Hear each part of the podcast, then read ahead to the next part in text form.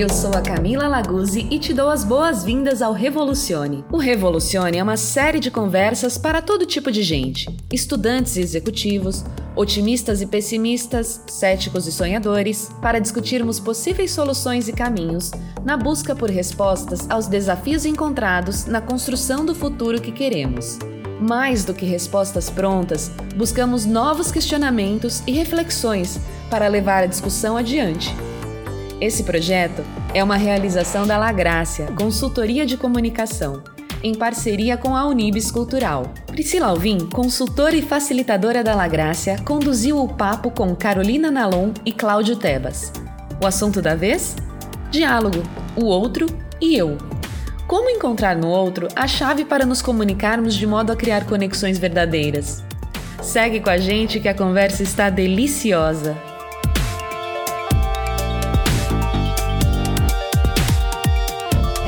Porque a gente tem convidados muito especiais. Eu estou muito nervosa, porque eu sou fã dessas duas pessoas que estão aqui. Então eu quero chamar e apresentar para vocês a Carol Nalon. Quem veio da caravana da Carol Nalon? Caravana da Carol Nalon, onde está? Oh.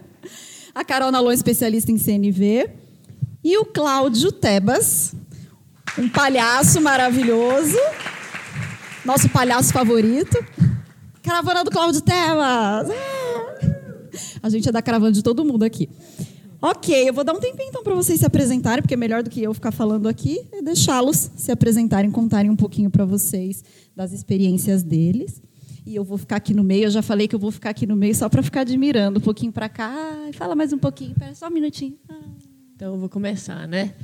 Bom, gente, eu sou bióloga de formação, é... E aí, no final da faculdade, assim, eu já comecei a me interessar por essa coisa de desenvolvimento humano, porque eu plantava árvore. Eu trabalhava com restauração florestal, pensava florestas. E, e na época a gente estava no momento de rediscutir o Código Florestal brasileiro e eu percebi que existia um abismo de comunicação assim entre ambientalistas e ruralistas. E eu ficava muito intrigada, assim, o que, que faz uma pessoa querer se amarrar numa árvore para que não cortem a árvore e outra pessoa joga lixo no chão? Tipo, que, né? a gente precisa entender o ser humano para conseguir fazer acordos para alguma coisa mudar. E comecei a entrar nessa pira, minhas amigas viam eu fazendo isso, né? Fui fazer uns cursos de coaching. É, e aí uma amiga minha que morava comigo é, falou, ó, oh, você está estudando essas coisas? Vê esse livro aqui. Eu fui num curso de um cara que chama Dominique Barter. E, e esse livro aqui é do Marshall Rosenberg, Comunicação Não Violenta. Que a princípio eu pensei que fosse uma indireta, né? Porque eu morava com ela. Falei, fala aí, meu, fala aí, o que, que tem de errado, né? Ela, não, eu juro, é só porque você está interessado, você vai gostar. Né? E aí, eu demorei um pouco, mas eu li o livro achei o livro legal, achei o livro estranho, legal, assim. Pensei, quem fala desse jeito? Meio esquisito. Se esse cara viesse falar comigo, acho que eu não ia gostar, não, desse jeito. Só que aquilo ficou na minha cabeça. Isso é um tema legal, isso é um tema legal, né? E aí várias coisas foram acontecendo. Eu, eu abri o Instituto TIE, que na época chamava TIE Coaching, porque eu trabalhava mais com coaching. E, e aí veio trabalhar um menino comigo, o Felipe Nastari, fazia workshops de CNV e eu estava como assistente dele. E eu percebia que, até como assistente, era muito difícil estar tá ali, porque as pessoas faziam umas perguntas que eu ficava assim, sei como é. Não sei o que fazer, Felipe. E agora, né? Então eu percebia que assim, não ia ser uma coisa que eu ia conseguir trabalhar com se eu não praticasse, se eu não entrasse de cabeça. E aí eu decidi mesmo começar a falar, meu, vou praticar esse negócio. E aí eu pr primeiro comecei a praticar bastante com a minha mãe, assim, de ter bastante cuidado no momento que eu estava com ela, de lembrar disso, sabe? E aí eu fui percebendo que as coisas realmente foram se transformando para mim, né? Que foi ficando mais fácil. Na época, quando eu plantava árvores, eu via que tinha esse, né, essa dificuldade entre os seres humanos e eu pensava, nossa, não quero lidar com seres humanos. E a CNV foi me dando gosto pelos seres humanos. Então, eu acho que isso é uma grande transformação, né? E aí, bom, estou aí fazendo isso. É, a admiração é recíproca. Eu hoje trabalho, eu nem mais trabalho com coaching, eu estou me formando em mediação de conflitos, então hoje em dia eu falo que sou uma mediadora de conflitos, é, especialista em comunicação não violenta, mas que meu grande objetivo de carreira é ser palhaça. e o Tebas, eu já participei do, do. É um curso, não é? Uma vivência que você faz todos os anos, né? Uma vez por ano. E assim, realmente mudou muita coisa para mim. E a La Graça, né? Queridos amigos e parceiros em muitos projetos. Então, feliz de estar aqui hoje. Tem que falar do microfone porque está gravando, é isso? Tá. Eu não consigo ficar sentado me dá nervoso, assim. E essa poltrona toda bonita me dá um ar de importância, assim, porque eu não suporto. É, vou contar um pouquinho sobre mim. Meu nome é Cláudio. É, faz três anos, e é verdade isso que eu vou contar, foi, foi muito libertador. Faz três anos que aconteceu uma coisa que foi libertadora. Antes, quero contar outra coisa, a vontade de mudar o assunto. É, quando eu cheguei aqui, eu não contei para a Pri isso, eu não contei para a Carol. Eu me apresentei aqui algumas vezes, era Centro de Cultura Judaica né, aqui do lado, com Jogando no Quintal, não sei se alguém já assistiu. E aqui nessa sala. E essa sala tem uma memória muito especial para mim, é, porque não tinha nada, era vazio. Eu me apresento na rua, gosto de ter eu e seja o que Deus quiser. E meu pai tinha morrido há muito pouco tempo. E naquele dia eu trouxe uma bandeira do Corinthians assim, coloquei e fiz um altarzinho para ele. Então aquele espetáculo foi homenagem a ele. Então sinto que esse espaço está muito povoado dele, assim, estou até emocionado. É... Bom, vou contar onde é que eu estava. É, foi uma coisa libertadora na minha vida. É, eu sempre sofri em ficha de hotel. Muito. Nome, Cláudio Tebas. É, da onde vem? São Paulo. Para onde vai? Ocupação. Tchanan. O que colocar ali? Aí, inseguro, eu pensei, ah, mas eu vou colocar tal coisa, mas será que sou tão bom para colocar tal coisa? Não, então eu vou colocar tal coisa, mas, mas acho que não posso colocar tal coisa. E aí faz três anos que me dei um presente. Cláudio Tebas, para onde vem, para onde vai, ocupação. Eu escrevo eu. E foi tão bom. E é de verdade, é, é eu que está aqui. Não é eu, minha formação acadêmica, eu. Sou eu com a minha história, minhas frustrações, meus amores perdidos, os livros que eu li, os filmes que já vi é, o profundo amor que eu tenho pelos meus filhos, pelas pessoas. E sim, eu palhaço. Talvez palhaço seja a palavra que mais me, me como se fosse um monte de afluente que desaguasse nesse rio assim. Então eu trabalho com educação há 30 anos, trabalho com escuta há 30 anos com as criancinhas, né? Mas eu sou um palhaço que educa, um palhaço que escreve. E acho que o melhor jeito de me apresentar é um vídeo que eu fiz alguns anos atrás é, com meu sobrinho maior, é o Pedro. Na época tinha os seus 18 anos, ele editou e filmou, e o pequenininho, o Thales, com seus 7, 8 anos, que fez as legendas, cheio de de português, bonitinho. É, chama Fala que eu não te escuto. Alguém já viu esse vídeo? Ó, duas pessoas, olha o sucesso que o vídeo fez. Bombou, gente, tá? é, vou pedir para a gente ver e depois a gente faz o resto, tá bom? Um beijinho. Como é que chama a rua? Fala, fala Piraí. Fala que você vai aqui na Piraí. Tá. Tudo bem? Eu vou aqui na Piraí sequestrar o seu Antônio. À vontade. Muito obrigado. Fica à vontade, é muito bom, velho. Eu vou aqui na Piraí sequestrar o seu Antônio. À vontade. Fica à vontade para sequestrar o seu Antônio. Seu Antônio está liberado.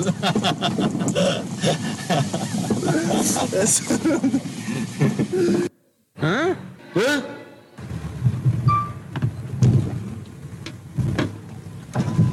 Bem, amigo? Desculpa te incomodar. A gente vai estourar um caixa do Itaú aqui perto. É, Qual que é o mais próximo? Caixa do Itaú, sim. Na Avenida José Félix. Vai ser o seu próximo cruzamento. É aquela lá na frente. Tem É, um... é, uma, é o pr- primeiro cruzamento que o senhor vai encontrar. Tá. À sua esquerda tem um caixa lá. Ah, obrigado. Tá? Obrigado.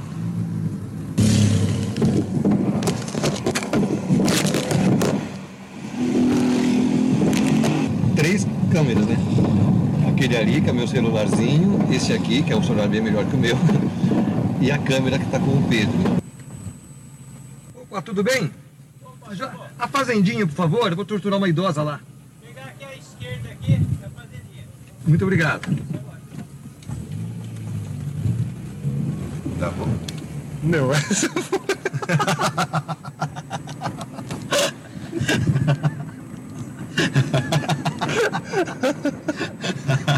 Essa foi maldosa, cara. Nossa, que genial.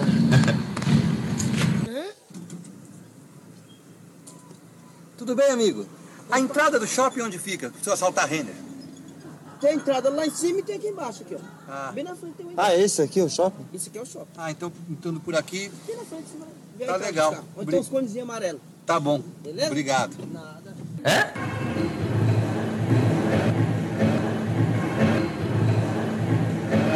Tudo bem, já estamos chegando aqui. É, vamos, vamos colocar a bomba, é. Tudo bem? Nós somos terroristas. Onde é que fica a Render? Tá, beleza. Você a bomba lá agora, né? Obrigadão, viu?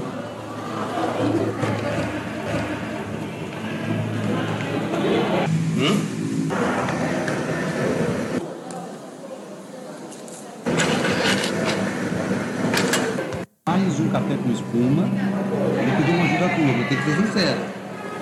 Casa Bahia ou Magazine Luiza, Luiza, né? Qual das duas é melhor você? A melhor.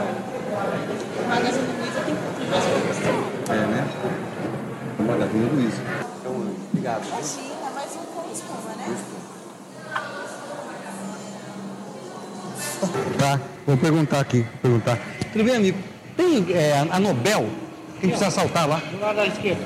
Aqui à esquerda? Tá, muito obrigado. Vamos lá assaltar, Pedro. Obrigado. Tudo bem, amigo? Opa, tudo bem? Como é que eu chego na estrada? Ah, na Raposo, Tavares. Ele fez um assalto aqui. Você vai seguir pra onde? Eu vou pra qualquer lugar. Eu quero só fugir. Tá bom. É isso. É... Falou. Já vamos dar fluxo. Para a grande maioria das pessoas, é, relacionar palhaço à escuta não é tão fácil, né? Mas o palhaço ele é um escutador por natureza. O palhaço não vive de piadas. O palhaço vive de encontros. né? E encontros são feitos de presenças. E presenças são feitas de palavras, gestos, silêncios. Né? Então, a minha pesquisa dessa vida é escutar. E quero contar como é que conheci você, muito rápido, que eu estou fugindo tudo assim. Ó. É, fui, faço bastante trabalho corporativo, estava numa empresa, aí cheguei num lugar, aí um cara falou assim, ó, você tem que conhecer aquela moça lá, ela é um gênio. Aí fui lá, era ela. E aí ela me conhecia, eu fiquei me sentindo muito. Ah, é isso, agora vai. Não sei o que, que é. Bom, tem uma frase. O Tebas tem um livro. Vamos falar um pouquinho só desse Que livro? eu trouxe, que porque eu sabia que ele não ia trazer. O Palhaço e o Psicanalista, que fala sobre escuta. E tem uma frase, uma história que ele trouxe que eu achei muito bonita, que eu parei assim e fiquei uns minutos olhando aquela história. Quer contar a história do menininho, do mestre? Pode, da brincadeira? Só para a gente introduzir a brincadeira. Ah, acabei de lançar o livro, eu e um psicanalista, chama Christian Dunker, brother, e. E tá aí. É, porque os dois são escutadores. No livro eu conto uma história verdadeira, de repente, é, até feliz que você puxou. É, há muitos anos atrás eu tive contato com um mestre, todo mundo tem esses encontros com mestres, né? ele mudou muito o meu jeito de fazer a coisa com as pessoas. É, eu escrevo livros infantis, né? E tinha acabado de sair meu primeiro livro, Amigos do Peito. E aí uma escola me ligou, na verdade a editora ligou contando que a escola tinha procurado eles, querendo que eu fosse na escola porque eles tinham adotado o livro. Eu fiquei me achando, assim, sentindo Machado de Assis tal.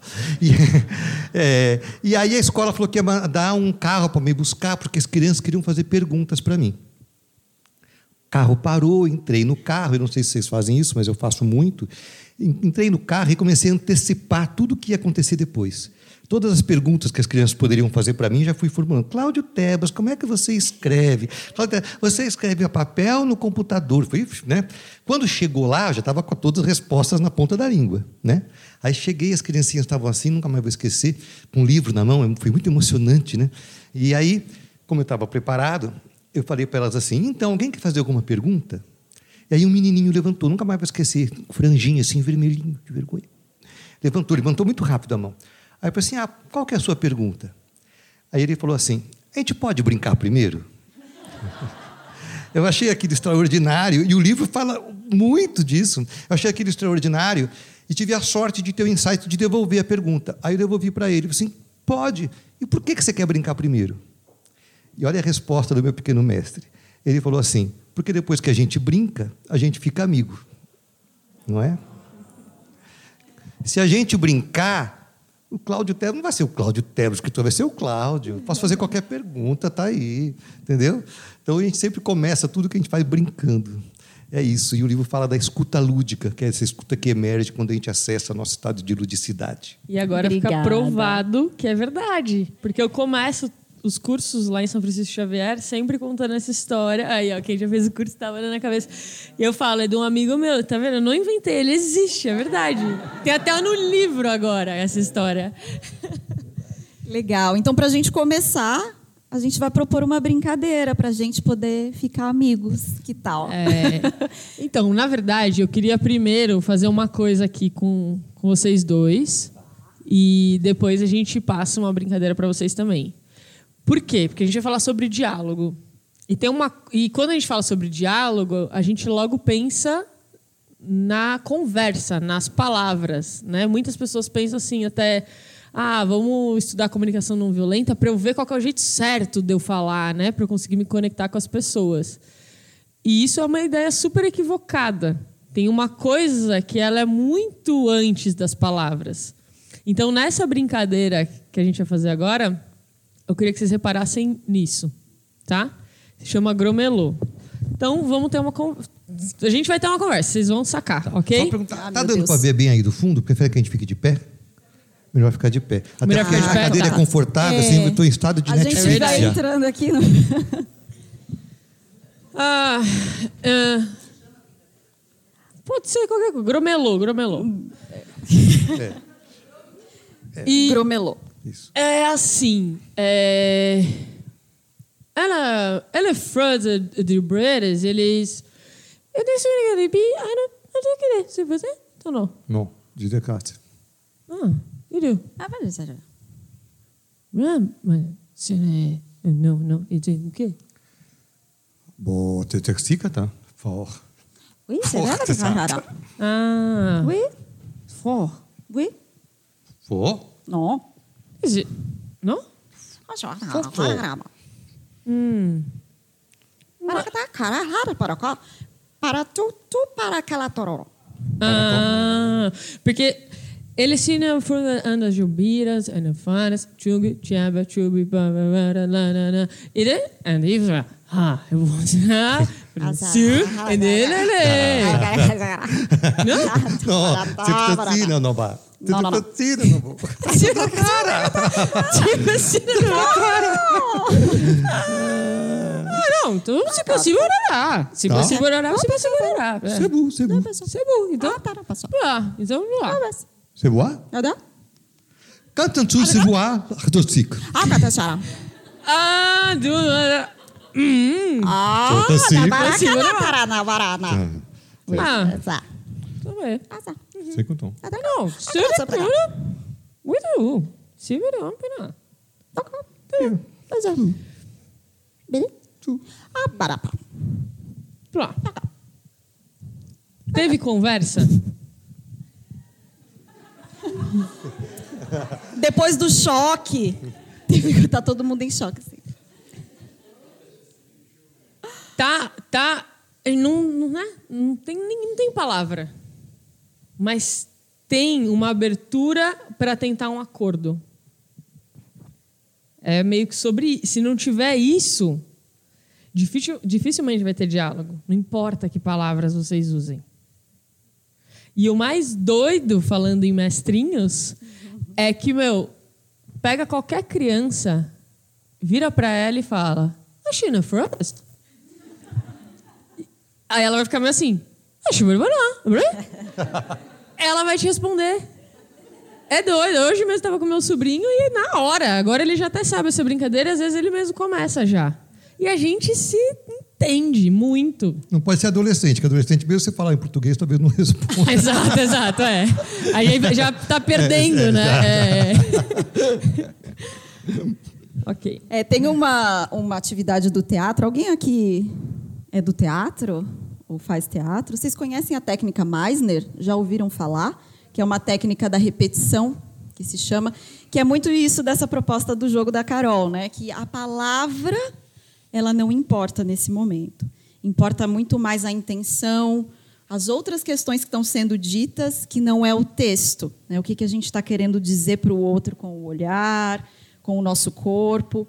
E que a gente precisa estar muito aberto, principalmente nessa técnica, a gente usa muito para trabalhar essa questão da presença e da observação do outro. E de prestar atenção no que o outro está dizendo para a gente, além do texto. Porque a gente tem essa coisa de decorar o texto, e muitas vezes a gente fala uma fala vazia só porque está escrito no papel. Então, essa técnica vem para a gente poder esquecer um pouquinho do texto e tentar ficar atento ao outro. E quais os sinais eles estão trazendo para a gente que não estão no texto. Eu queria propor para vocês, se vocês aceitarem, um pouquinho desse exercício só para vocês experimentarem. Ele tem vários níveis, mas a gente vai começar no primeiro aqui, que é a repetição pura e simples. A gente fica em dupla. Então, posso começar com você, Carol? Uhum. Eu vou só fazer um teste aqui para vocês perceberem, mas basicamente é uma repetição. A gente vai ficar um tempo olhando um para o outro, e aí a gente pode definir quem começa. Aqui, no caso, eu vou começar. Essa primeira, essa primeira observação, a gente vai olhar para o outro durante um tempo e tentar perceber tudo nele que é visível. E aí a gente vai soltar uma frase observando alguma coisa do outro. Então, por exemplo, seu óculos é marrom. E aí o outro vai devolver repetindo, só que colocando meu meu óculos é marrom. E a gente vai ficar nessa repetição. Até que num determinado momento a gente não está falando mais do óculos. A gente deixa vir outras intenções, ou dependendo da conexão que a gente estabelecer entre a gente, a gente começa a dizer outras coisas, mas a gente se mantém na repetição da palavra, porque nesse momento a palavra não importa mais. A gente vai tentar se conectar de uma outra forma. Então eu vou fazer um pouquinho aqui para vocês, vocês vão entender que é um pouco esquisito, e é mesmo esse exercício. Mas depois eu vou deixar vocês experimentarem um pouquinho, se vocês quiserem, claro. Então vamos lá. Meu óculos é marrom. Seu óculos é marrom. Meu óculos é marrom. Seu óculos é marrom. Meu óculos é marrom. Seu óculos é marrom? Meu óculos é marrom. Seu óculos é marrom. Meu óculos é marrom. Seu óculos é marrom? Meu óculos é marrom. Seu óculos é marrom. Meu óculos é marrom. Seu óculos é marrom. É, meu óculos é marrom. Óculos é marrom. Meu óculos é marrom. Seu óculos é marrom. Meu óculos é marrom. Seu óculos é marrom. Meu óculos é marrom. Seu óculos é marrom. Meu óculos é marrom. Seu óculos é marrom. Meu óculos é marrom. Seu óculos é marrom. Ah, meu óculos é marrom. Seu óculos é marrom. É, meu óculos é marrom. Seu óculos é marrom. Ok, vocês já viram Gente, que é, é muito louco. Né? É doido. Nunca tinha feito esse. É doido mesmo. Vocês querem experimentar um pouquinho? Vocês topam se colocarem duplas aí, trocar um pouquinho e aí vocês a gente dá o start, vocês observam, decide quem vai começar, só para vocês terem essa experiência de como às vezes realmente a intenção pode mudar. Pode ser que no primeiro momento vocês sintam que não mudou nada. Já todo mundo começou, né?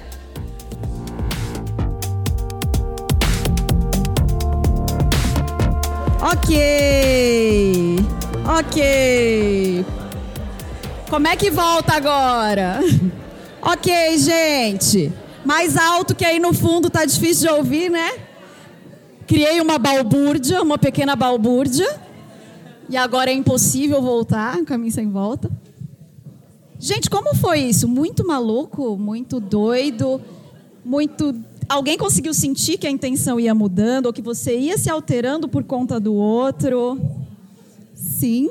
Ou oh, ela brigou comigo. Olha só que maravilhoso. Ela me xingou e tudo, falou mal de mim na minha cara, sem falar palavra nenhuma.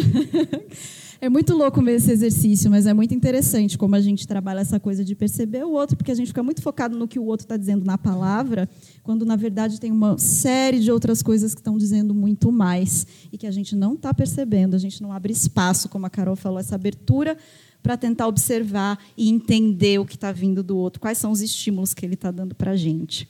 Pensando nisso, tem um poema, né, Carol? É verdade. Então, é, esse poema aqui resume bem a coisa.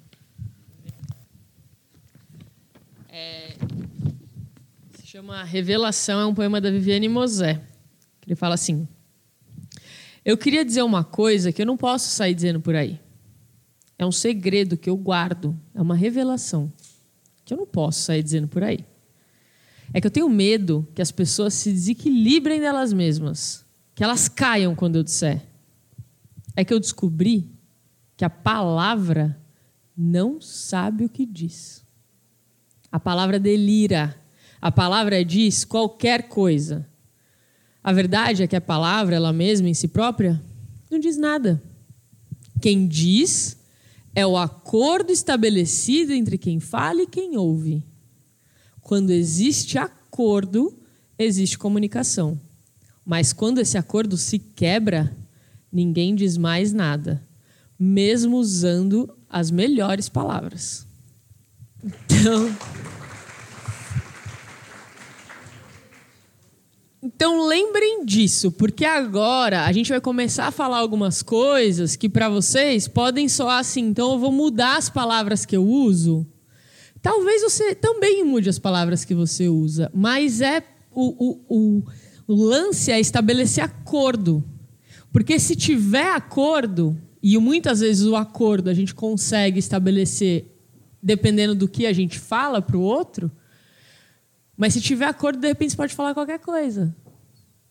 Você pode virar para um amigo seu que você não vê há muito tempo e que você ama muito e falar: Mano, seu mané, como é que você some? Que saudade! E ele não vai ficar bravo com você.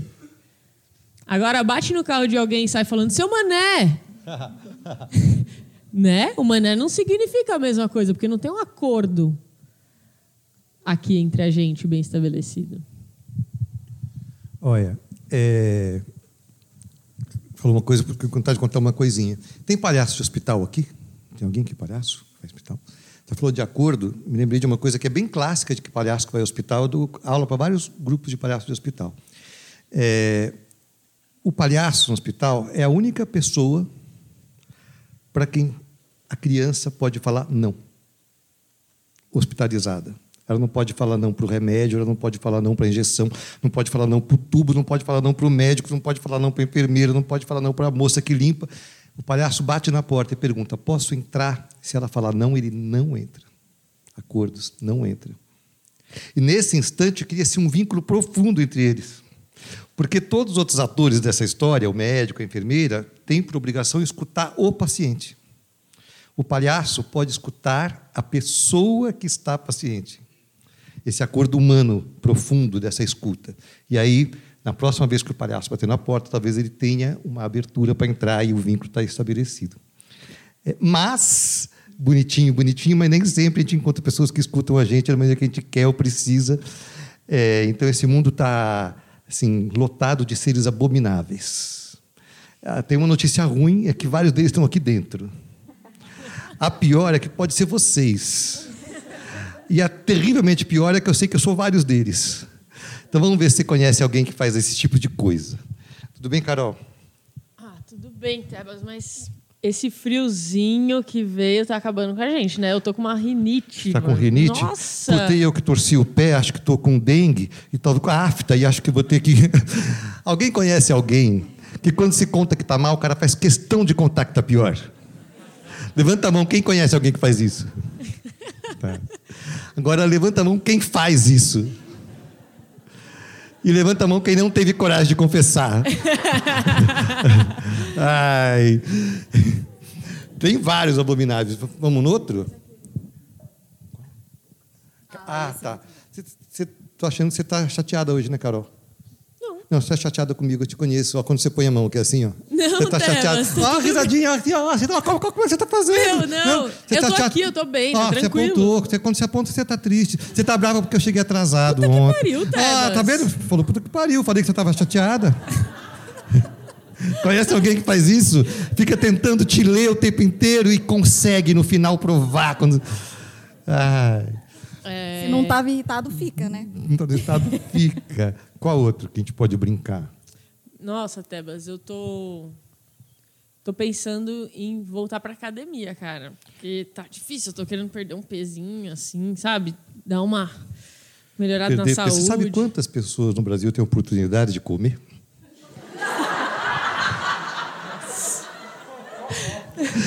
A gente chama esse de o abominável homem IBGE. Ele tem uma estatística para provar que você não está tão mal assim, como se isso. Né? Maravilhoso, é Ai, maravilhoso. caramba. Nossa, Tebas. É. Puta, tô mó triste, meu. Eu briguei com a Gabi, minha namorada. Também se arranja cada namorada, né? Bem que eu te falei, né? Conhece alguém que você tá mal e te incrimina ainda por cima? Que é para afundar mais um pouquinho. Ai, que horror. Ah, Qual outro? vamos Qual outro? Carol, o que que você fez esse final de semana? Eu. Foi pra praia. Já sei, foi pra praia. Foi pra Não, eu praia. fui- eu ficou em São aqui- Paulo, ficou em São Fiquei em Paulo. São Paulo, fiquei em É, São Paulo. Foi no Tive cinema. cur- Não, tive Não? curso. Fez curso? Ah, fez curso de, de yoga. Você vai fazer yoga. Não, não, não. não. É tá curso cansado, tá com dor nas costas, não quer fazer yoga. Não. É. É. Não, eu fiz o curso de mediação que eu tô fazendo, Ah, Tebas. ali, ali, com- ali no, no- no- no colégio ali embaixo. N- É, em Perdizes.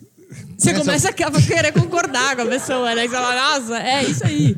Adivinhou. Ai, é o abominável telepata. Telepata. Ai, tem muitos abomináveis. Tem Eu sou muitos. quase todos.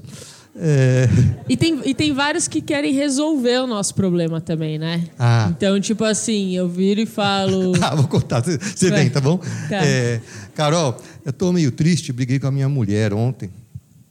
Tá, mas eu acho que você devia ligar pra ela e conversar. O que, o, exatamente por que, que ela tá triste com você.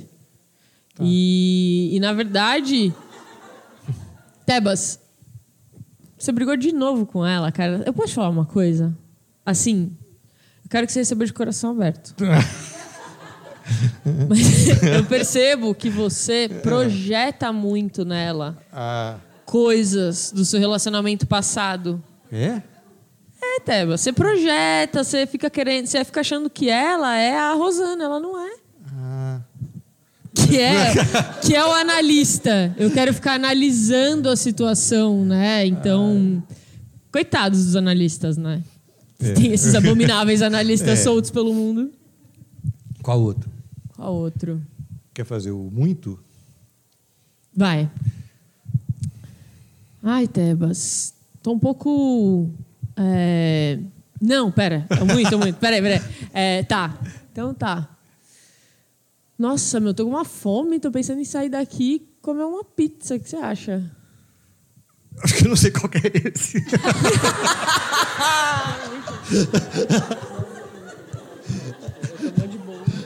ah, tá. E é, né? Ele improvisa. O abominável esquecido esse. Ai. O que, que foi mesmo? Você me contou? Conta, conta. Não, tô com uma fome. Tô pensando em sair daqui hoje e comer uma pizza. Ah, pelo que eu entendi, você deve estar assim, com querendo se alimentar, né? É. Fome, né, Tá. Tebas? Até as nove da noite sem comer Sim. nada. Tô querendo comer E depois. você quer falar mais um pouco sobre esse processo digestivo? Não. Esse é muito bom. Esse é o excessivamente muito muito O empático. abominável homem muito empático. E esse eu adorei, porque esse abominável ele traz uma coisa que é assim: quando a gente precisa de empatia?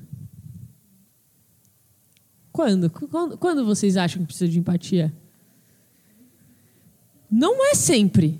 Porque se eu falo assim, oh, quero ir ali comer uma pizza, e ele fala, hum, tem- ele tenta entender qual é a minha necessidade, é fome, é nutrição, é se.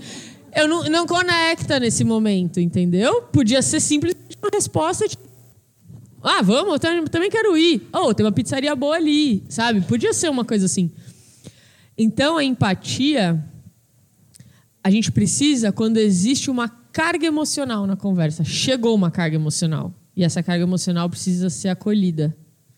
Então, se você chega em um restaurante, você não precisa que a pessoa que te receba seja empática de primeira. Ela pode ser simplesmente simpática. Então você chega lá, boa noite, tal, você tá sozinho, com, né, mesa para quantos? Tá, ah, tá ali. Ó, tá aqui o cardápio, precisando me chama. Ô, obrigada, legal. Aí a pessoa tá lá, tem um cardápio enorme, né? Você tá lá tentando escolher. Aí a pessoa chega e fala assim: "Posso fazer seu pedido?" Aí você vira e fala assim: ih, ainda não, peraí que eu tô escolhendo. Nossa, tem muita coisa, né? Tô escolhendo aqui. Você também ainda não precisa de um, um garçom empático. É muito confuso, né? Tantas opções no cardápio. Tem os fica- ingredientes que a gente nem sabe o que é mesmo. né? É, não, não precisa ainda, né? Fala, ah, beleza, esco- então escolhe, é difícil, né? Beleza, depois você me chama, tá bom. Só que se você pedir o seu prato, ele demora meia hora, chega o prato da galera que tá sentada na mesa com você, não chega o seu. Você já começa a pensar, meu, vou perder meu compromisso se esse prato não chegar agora. Aí você começa a precisar de um garçom empático.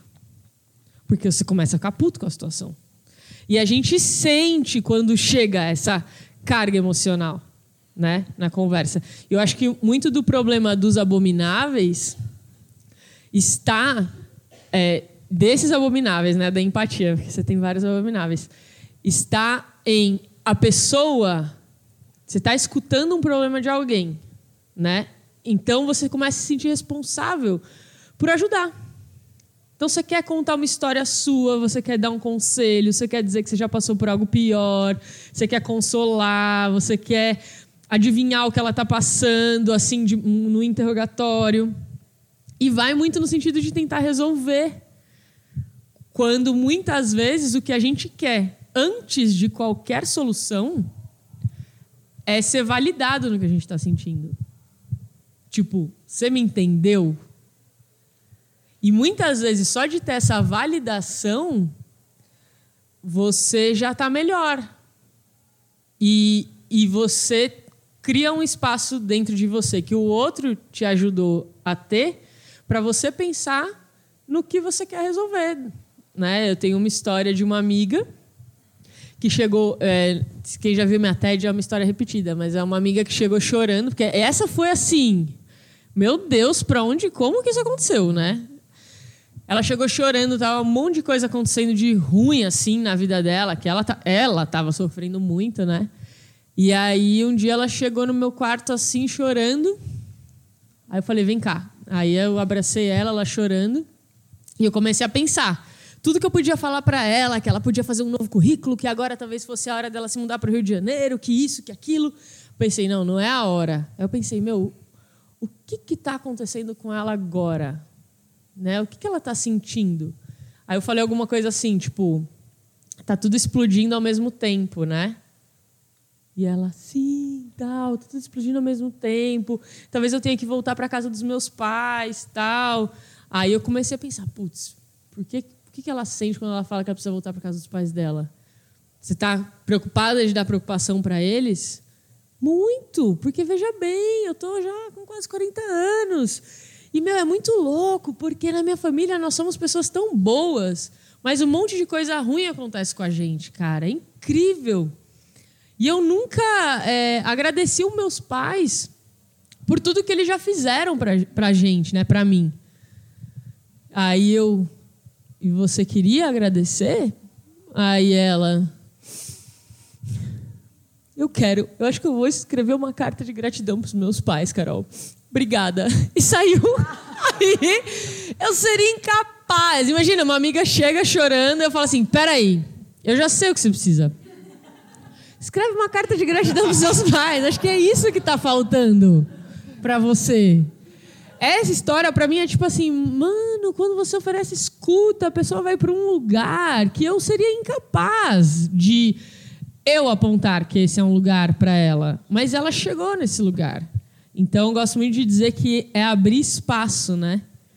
E, e acho que ne- nessa coisa, esse diálogo que a gente precisa ter hoje em dia, é, é fundamental a gente aprender a arejar as nossas conversas, porque são conversas que estão acontecendo muito comprimidas. Né? Então a gente está vivendo hoje num mundo que é totalmente compartilhado. A gente nunca antes teve acesso a tantas opiniões de tantas pessoas tão rapidamente sobre tantos temas polêmicos. E a gente está fingindo que sabe lidar com isso, porque a gente não sabe lidar com isso. Então, cada vez. Então, fica nítido para mim que tem uma inteligência. Isso eu escutei num, num podcast maravilhoso, gente, do Mamilos, o Dominique Barter falando sobre CNV. Eu achei tão lindo. Ele falou: tem uma inteligência querendo surgir. Porque agora não, a, a gente sempre soube que saber se relacionar bem é bom. Mas agora a gente está vendo que assim, é uma questão de me manter parte da minha família, sabe? Assim, é uma questão de manter uma democracia, é uma questão seríssima. Então, tá na hora da gente realmente aprender a abrir esse espaço, né? E de querer conhecer o outro em vez de convencer o outro. E aí eu acho que é muito legal a gente ter essa visão dos abomináveis, assim. Quando é que eu tento já chegar resolvendo um problema? E é maravilhoso quando a gente se livra dessa responsabilidade de resolver, né? Também. Porque é um peso que a gente chama pra gente também que não dá pra gente sustentar. É... Poxa. É... Eu não sei como é que é a programação. É, deu não, você quer falar uma coisa. Vou te contar. Eu tenho um grupo que chama Forças Amadas. Tudo bem? Vou contar rapidinho, porque tem muito a ver com isso. É Forças Amadas, não tem R. São palhaços que vão que trabalham com moradores de rua ou situação de catástrofe. E a gente viveu na carne, no osso, assim, essa experiência. Porque a gente foi para 2011, quando tudo veio abaixo no Rio de Janeiro, lembra? É, região serrana. A gente foi para uma comunidade muito pequenininha, é, enfiada ali na montanha de Teresópolis. Fomos três palhaços, os primeiros a chegar depois de rescaldo. Assim, bombeiro, ambulância, três palhaços. E a gente se deparou com uma realidade que a gente nunca supôs existir. Assim. O rio mudou de lado. Nessa comunidade rural que está à deriva desde sempre, mas naquele momento estavam à deriva e em apuros, é, das 150 crianças, só 50 estavam localizadas. E a gente chegou sem saber o que ia fazer. Mas a gente ouviu o chamado de ir. E chegamos, a escola é fechada, a escola tá, abriu por causa da gente, porque não é a Secretaria de Cultura, de Educação que abre, são os donos da terra, por isso que tem um abandono assim, é, ratávico lá. Enfim, primeiro dia que a gente chegou, a situação, um flip chart fazendo o censo de quem sumiu, quem morreu, quem não sabe onde é que está, assim, chegamos assim. E sem saber o que fazer, os três palhaços, chegamos numa cantina de escola pública, bem pequenininha, com aqueles desenhos de criança na parede. Os três palhaços começaram a tocar uma musiquinha. E as pessoas com conexão zero. Né? E aí chegou uma menina e leu um poema, que ela tinha ganho, ela tinha ganho um concurso de poesia, e ela fez um novo poema falando da cidade como era e como tinha ficado. E a hora que ela falou o poema, fez. Pum, conectou tudo a gente percebeu como a gente estava em total dissonância. E nesse instante, assim, tudo caído, as casas caídas, me fez perceber uma coisa, assim, quando você quer resolver o problema do outro, você acha que tem a solução, você está colonizando o coração do outro. E a escuta é antes de um ato político revolucionário, começa por se deixar colonizar pelo outro que, que ele precisa, qual é a língua dele, que língua a gente vai falar no tempo que estivermos juntos. E a partir daquele poema, tudo mudou. A gente ficou lá uma semana, porque a gente se dispôs a simplesmente estar junto e escutar nessa conexão mesmo. Ai, ai. Eu acho que agora a gente pode aproveitar esse momento. Todo mundo ficou. Poxa! E jogar um pouquinho para eles, vamos? É. É, já que a gente está falando de diálogo, a gente também quer ouvir vocês um pouquinho. Como a gente não pode passar a palavra para cada um de vocês, a gente vai propor, ficar em pé, né? Que eu acho que é aí no fundo. A gente vai propor que vocês se juntem em pequenos grupos, pode ser de quatro, cinco, seis pessoas, não tem uma regra muito bem definida. E eu vou dar uns dez minutinhos para que vocês discutam um pouco sobre as coisas que a gente conversou até aqui, as histórias que vocês ouviram, as práticas e a vida de vocês e tentem fazer perguntas ou se vocês tiverem algum comentário, algum comentário para fazer, então tentem debater um pouquinho nos grupos sobre tudo isso que vocês ouviram e selecionar perguntas. E depois a gente vai tentar passar por todas, depende do tempo que a gente tiver. A ideia é essa, que a gente pegue pelo menos uma pergunta por grupo, talvez não dê, mas a ideia é que a gente consiga também escutar um pouquinho do que vocês têm para saber ou comentar. Pode ser? Então, 10 minutos para vocês debaterem, podem se juntar ah, livremente só, aí. Ah, pode. Coisa, claro. Ainda mais que está gravando, só queria deixar registrado que no podcast que eu citei, além do Dominique, tem a Mafone, que também é maravilhosa. Ótimo. Então, vamos lá. 10 minutos para vocês conversarem um pouquinho.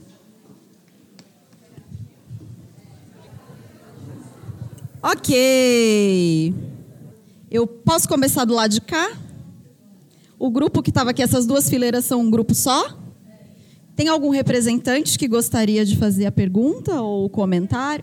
É, eu fui escolhida, é, não queria não, mas vou. Você pode direcionar para um dos dois ou pode fazer abertamente e vocês vão se complementando. Eu entro também se quiser às vezes. Oi, pessoal, Camila aqui de volta.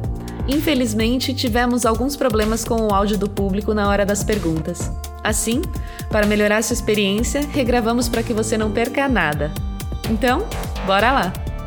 Como oferecer empatia mesmo quando você não consegue ou não quer? E como usar os quatro passos da comunicação não violenta sem que a fala fique engessada? Legal, ótima pergunta. Quem quer começar? Ah, não, Carol ali, ó. Mas eu queria Complexo escutar, é Carol. Tebas, porque... Perguntas difíceis para lá, tá? Esse tema é complexo, então, Carol, o que que você tem para dizer pra gente? Não, mas é, acho que você já viveu bastante dessa experiência também de ter que dar algo que você pensa que você não tem para oferecer. Né? Seja porque você estava escutando alguém enquanto você estava com muito sofrimento ou muito cansado, ou até ter que fazer um trabalho. A gente estava agora mesmo falando o quanto que é importante a gente se preparar para fazer o trabalho que a gente faz. Porque no ano passado eu entrei numa de aceitar tudo, fazer tudo, querer em tudo, e percebi que chegou uma hora que eu não tinha o que oferecer. Então, que tem um trabalho prévio, né? Eu não sei se você quer, gostaria de comentar de alguma experiência que você já teve disso, assim. Você já teve alguma experiência assim? Ah, tive positivas e tive horripilantes.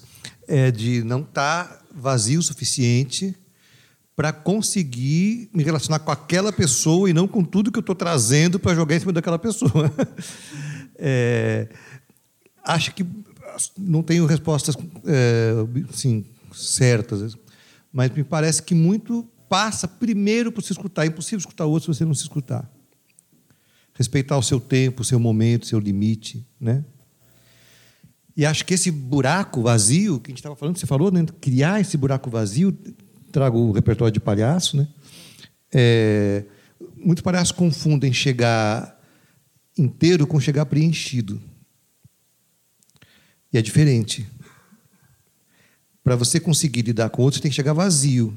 Mas vazio não é chegar com amnésia, esquecer suas experiências, né? É, então, se chegar não preenchido, acho que para mim é diferente de palhaço chato, palhaço, palhaço chato e palhaço que não é chato. O palhaço chato chega preenchido. Tem três caras mortos na plateia e boa noite, gente, né? Então, é, acho que você perceber o outro passa por você realmente entrar em contato com o que você está sentindo. Isso passa por chegar vazio e inteiro. Inteiro é sua mala de viagem. Inteiro são suas experiências, suas é, repertório de vida, no caso do palhaço, seus números, né? É esse é, repertório aqui da mala que o palhaço domina bem, da vida dele, de experiência de números, que vai dar a quantidade de ordem suficiente para ele suportar o caos, que é o encontro com o outro. Então, se eu tiver vazio, mas apoiado em mim, no que eu estou sentindo no meu repertório, acho que a chance de você conseguir chegar para essa outra pessoa e falar, olha, acho que não é o momento, ou achar do seu repertório qual é a melhor palavra, o melhor gesto, é mais propício, assim, é, é mais assertivo, tem mais chance de acertar do que se você chegar com tudo que você está dentro. Então é esvaziar e segura, segura em você aqui. Não sei se foi muito abstrato, mas agora a Carol conserta. Ah, bom, e eu também, eu já tive experiências muito boas de achar que eu não, não ia, não, não dá para ter, não vou conseguir ter empatia agora, porque não, impossível. Estou cansada, não tenho nada para oferecer. E de eu ter feito um esforço de ainda assim tentar me conectar com o outro e de repente aquilo me abastecer. E eu já tive experiências que nessa mesma situação eu fiz isso e puf, me desgastei totalmente. Então, eu, eu tenho um, um, um amigo, Alex Castro, que é escritor, inclusive ele lançou um livro recentemente que se chama Atenção. Puta merda, outro livro foda. Eu tô lendo o seu e o dele ao mesmo tempo, assim. Tá doido. E ele fala que todos os anos ele faz o mesmo pedido de ano novo, que é tratar melhor a mãe dele. como ele não nunca consegue, então ele fica repetindo. Só no momento que ele conseguir esse, aí ele faz outro pedido. E esse negócio, né? De mãe pai, cara. Tipo, realmente é uma loucura.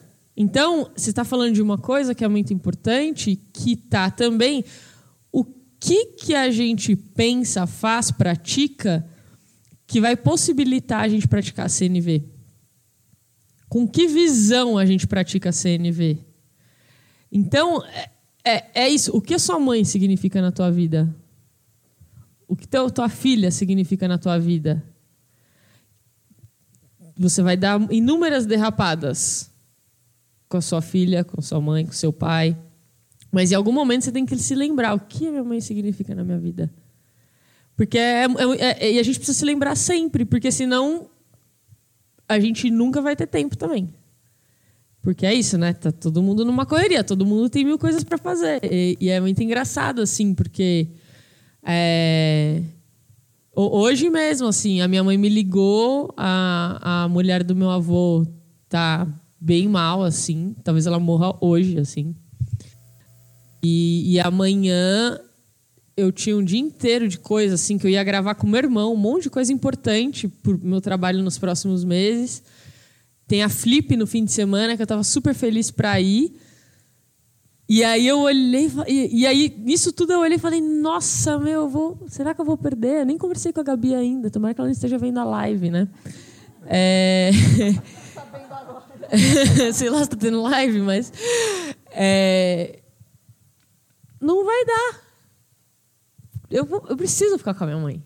Ela vai passar por uma coisa muito difícil. Então, assim, a gente precisa lembrar sempre o que essas pessoas significam na nossa vida, que relação eu quero ter com elas, porque muito da nossa disposição vem daí, sabe? E, e outra coisa que o Alex fala que eu go- gost- gostei muito é, tá, a gente está aqui no desenvolvimento humano, né? A gente vem aprender a ser palhaço, a falar CNV, a qualquer coisa de autoconhecimento para ser melhor.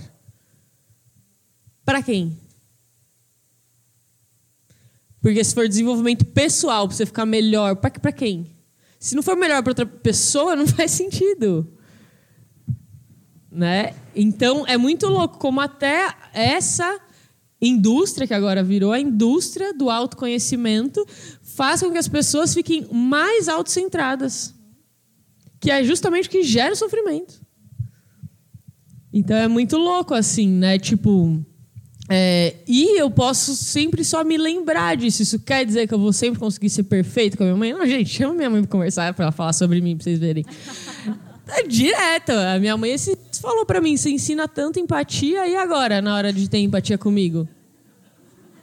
Não pensa que ela não fala isso, ela fala. E aí eu, plá. E aí eu tenho que entender onde que isso me fisga. Por que, que isso me irrita quando ela fala isso? O que, que eu gostaria que ela considerasse de mim quando ela fala isso? E o que que tudo isso que eu gostaria que ela considerasse sobre mim está me impedindo de considerar sobre ela? Porque se eu não considerar. Tchau, obrigada. Porque se eu não considerar sobre ela, ela não vai considerar sobre mim. A gente pode passar a vida inteira nessa. Nessa entendeu? Então, de quando em quando, mesmo com a minha mãe, eu vou ter que lembrar do no- que eu quero fazer um acordo bom com ela. Mãe, eu não quero te deixar sozinha. Mãe, eu não quero te irritar. Mãe, eu não quero piorar a sua vida. Sou sua filha, eu tô aqui porque eu quero que seja sempre bom quando a gente se veja. Que você encontre segurança, for, apoio. No fundo é isso que eu quero. E às vezes eu viro pra você e falo que você é uma chata. E é isso que eu quero. Então, assim, quando eu falar que você é uma chata, é, eu espero que eu tenha uma chance de me explicar. e eu vou te dar uma chance de você se explicar também, sabe? Assim, quando você disser isso. Então, acho que é isso, assim, mais ou menos. E a coisa da CNV, né, para não ser robótico, a gente estava até conversando, né? Tem uma CNV formal e tem uma CNV de rua. Inclusive, o livro do Marshall, para quem já leu, eu considero ele a gramática da comunicação não violenta. E isso é muito didático, porque você olha ali, é como se ele tivesse feito um raio-x do que deve estar nas conversas. Tem pessoas que praticam a CNV daquela maneira? Tem. Eu tenho que fazer um esforço para me conectar maior com quem se comunica daquela maneira. Porque tem pessoas que falam: minha necessidade é de apoio. É bom, por um lado, que eu falo assim: puta, ótimo, a pessoa realmente decodificou. Não preciso nem, né, ela já está dizendo isso. Mas em alguns momentos eu penso: nossa, mas é meio fake. Demora para gerar uma conexão comigo. É, mas o livro é a gramática, então a gente aprende português. A gente não aprende o livro de gramática em português? A gente fala daquele jeito? Seloia, porque loia, não sei o quê, né? Uns negócios loucos. Ninguém fala daquele jeito. Mesóclise, exato. Não fala. Então tem também a CNV de rua, né? Então, por exemplo, se a minha mãe vira para mim e fala: "Você é uma preguiçosa, que não vai me ajudar", eu posso tentar entender ela assim: "Hum, você está nervosa porque você precisa de apoio". Essa é a CNV formal, essa é a CNV do livro, né? Que quando a gente começa a aprender CNV, tipo, o verbo to be da CNV, né? Mas se eu falar, mãe, você está nervosa porque você precisa de apoio, pode colar, mas pode ser que ela ache estranho. Então, assim, pense em como é que você deriva isso, né? Então, Ai, mãe, você está estressada porque é sempre você que tem que cozinhar para a família toda quando é aniversário da vovó. Entendeu? E no, então tá intrínseco aí que então que ela precisa de apoio. Então você pode meio que descrever o que você está vendo da situação da pessoa. Descrever o que você está pensando que ela pode estar tá imaginando ou querendo para ela. Né? Em vez de só falar necessidade. Mas ter essa visão de quais são as necessidades que podem estar por trás do comportamento das pessoas é uma base segura para daí você trazer a fluidez depois disso. Então, assim, também vai fazer parte da sua prática você passar por esse momento, como todo mundo que aprende inglês tem que passar pelo verbo to be, todo mundo que aprende CNV tem que passar ah, sentimento, porque tem a necessidade de tal coisa. E aí você vai dando a fluidez a partir disso. Legal. Ah, você quer comentar? Quero falar da minha mãe também. e pior é que é verdade. Ixi, cada um vai querer falar da mãe aqui. É, cadê o Christian? Vamos ficar até dezembro. Não, é, mas primeiro que assim, a gente fez um trabalho há algum tempo, não sei se te dei esse, esse retorno. Eu achei lindo aquele trabalho que a gente fez na Natura, porque ela deu assim, bem exercício de comunicação não violenta, a felicidade, a gratidão que as pessoas saíram de falar, puta, vou, talvez eu consiga conversar com meu marido, talvez eu consiga conversar com meu filho. Foi lindo ver, foi lindo mesmo. É, você falou isso, eu passei a tarde com minha mãe. E dois anos atrás ela teve hepatite C. Minha mãe tem 91 anos. E o remédio para hepatite C é muito pior do que hepatite. Depois você cura, mas é um remédio que o governo dá, se o Bolsonaro permitir, vai continuar dando, senão talvez não. Custa 5 mil cada caixa. E o remédio da depressão, sim, profunda. Ela falava de se matar, é, trash. Eu fui visitá-la um dia e fiquei dois meses sem conseguir voltar para casa, porque eu tinha que ficar junto dela. E ela é super independente, daquelas. Bom, enfim. E ela passava muito mal, muito mal, tinha que fazer transfusão de sangue toda semana. Eu passei a tarde com ela hoje, ela me trouxe esse, esse depoimento que tem muito a ver com CNV e eu jamais imaginava que estava praticando. Teve um dia, ela, ela me falou hoje, sabe por que, que eu continuei? Porque ela tinha tudo para parar. Eu continuei fazer o tratamento na hora, eu nem lembrava disso, na hora que você me falou assim, na cama, ela, ela falando o que eu falei, mãe, você não precisa continuar, você pode parar. E aquilo me fez, me encorajou a continuar, porque eu percebi que não era obrigada, que eu era livre para continuar. Falou hoje isso. Né? E aí teve uma coisa assim, ela brigava muito que era independente, falou assim, não, é, cada copo d'água que levava, não quero que ninguém cuide de mim, não aceita. Era uma briga, parecia que eu estava levando o rio Nilo, não um copo d'água para ela. Não aceita, uma, cada coisinha que fazia. E eu aprendi a fazer canja e tudo, mas eu não quero. Aí, um dia ela estava um pouco mais disposta, ela está ótima, mas nessa fase, estava um pouco mais disposta, foi para a cozinha, tomou um café comigo, e ela me trouxe essa frase. Ela falou assim, Filho, é, eu não sei se eu vou me curar da hepatite, mas espero me curar da arrogância. Nossa. Deu dois dias, água, não quero quero, não quero. Mãe, mas você não falou que está aprendendo a receber? Aí ela falou assim: falei que estou aprendendo, não aprendi ainda. Maravilhosa. Respeita meu processo. Ok, gente. Vamos para mais uma pergunta, só para a gente tentar passar pela maioria dos grupos. O que é CNV? Comunicação não violenta. Nossa, é. Essa pergunta também, né? Eu tô há alguns anos respondendo ela. É, eu sempre fico super curiosa para ver a forma como outras pessoas que praticam CNV respondem. Mas olha só que interessante. Hoje eu escutei a frase lá no, no podcast do Dominique. Olha só o que o Dominique falou, gente. Comunicação não violenta é a arte de interromper o discurso dominante. O que ele quis dizer com isso?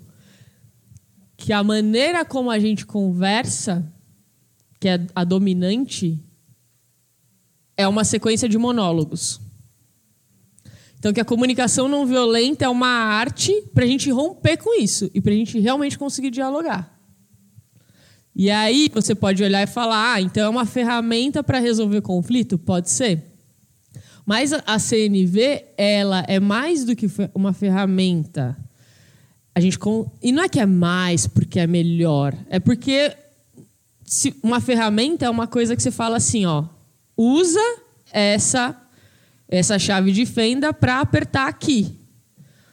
E a CNV tem ali um, um, um, monte de coisas que o Marshall fala que pode ajudar a gente a ter conexão. Só que não é que sempre isso vai gerar conexão. E não é que nada além disso vai gerar conexão. Então, para além daquelas coisinhas que o Marshall colocou, comunicação não violenta é gerar conexão entre as pessoas. Uma abordagem para que o diálogo seja possível. Então, por exemplo, a gente pode falar que então é melhor você evitar os abomináveis, é melhor você não contar uma história da tua vida para o outro. E aí uma vez eu estava numa empresa e aí eu falei para o pessoal então tentar fazer um exercício em duplas de empatia sem usar nenhum dos abomináveis. E tinham duas meninas no fundo da sala que estavam dando muita risada fazendo exercício. Aí na hora que voltou, eu falei, e aí, gente, como é que foi? Aí elas, ah, nossa senhora, a gente fez tudo errado. Tudo errado, contando história, e as duas rindo. Aí eu olhei e falei, mas olha isso. Funcionou. Se tem alguém que fez o exercício bem feito, foram vocês duas. Tem conexão, tá rolando a CNV aí. Entende? Então tem ali uma coisa que são dicas que ele dá. Por onde a gente começa se a gente quiser se conectar? Mas a gente fala é uma abordagem, uma pesquisa para a vida, porque o que gera e o que não gera conexão, no fundo, é um mistério. Que a gente pode ter curiosidade de, de sacar o que, que vai dar, o que, que vai dar essa conexão e o que, que não vai. Mas eu gostei disso, assim, é de romper com essa coisa né, dominante de, de debate, de ganhar, de nossa, lacrou, né? Tipo, meu, a gente sai dessa, né? Vamos realmente se conectar.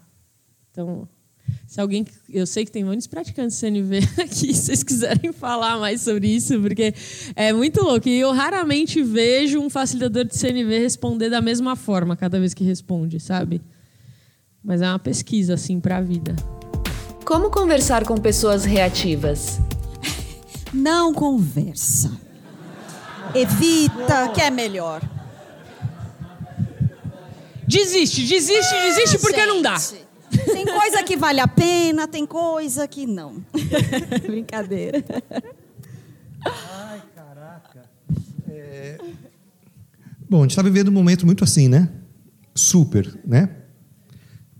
eu sou horrível de internets e agora estou aprendendo a mexer um pouquinho no Facebook. Quando achei que estava mexendo no Facebook, estava atualizado, descobri que já não é mais a Instagram.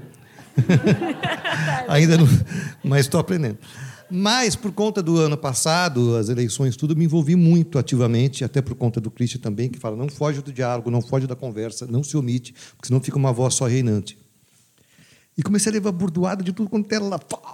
Fábio, umas puta bomba, meu. Hoje mesmo eu recebi umas. Eu, cada coisa incrível que a gente escuta. É, o que eu tenho percebido, até porque o palhaço trabalha muito com, com isso, do desejo, da ausência de poder. O palhaço é, trabalha com a renúncia de poder. Escutar é renunciar ao poder, né? Para a gente. É, o que tem funcionado, até como uma. Posso falar uma coisa feinha? Até como uma tática de tortura.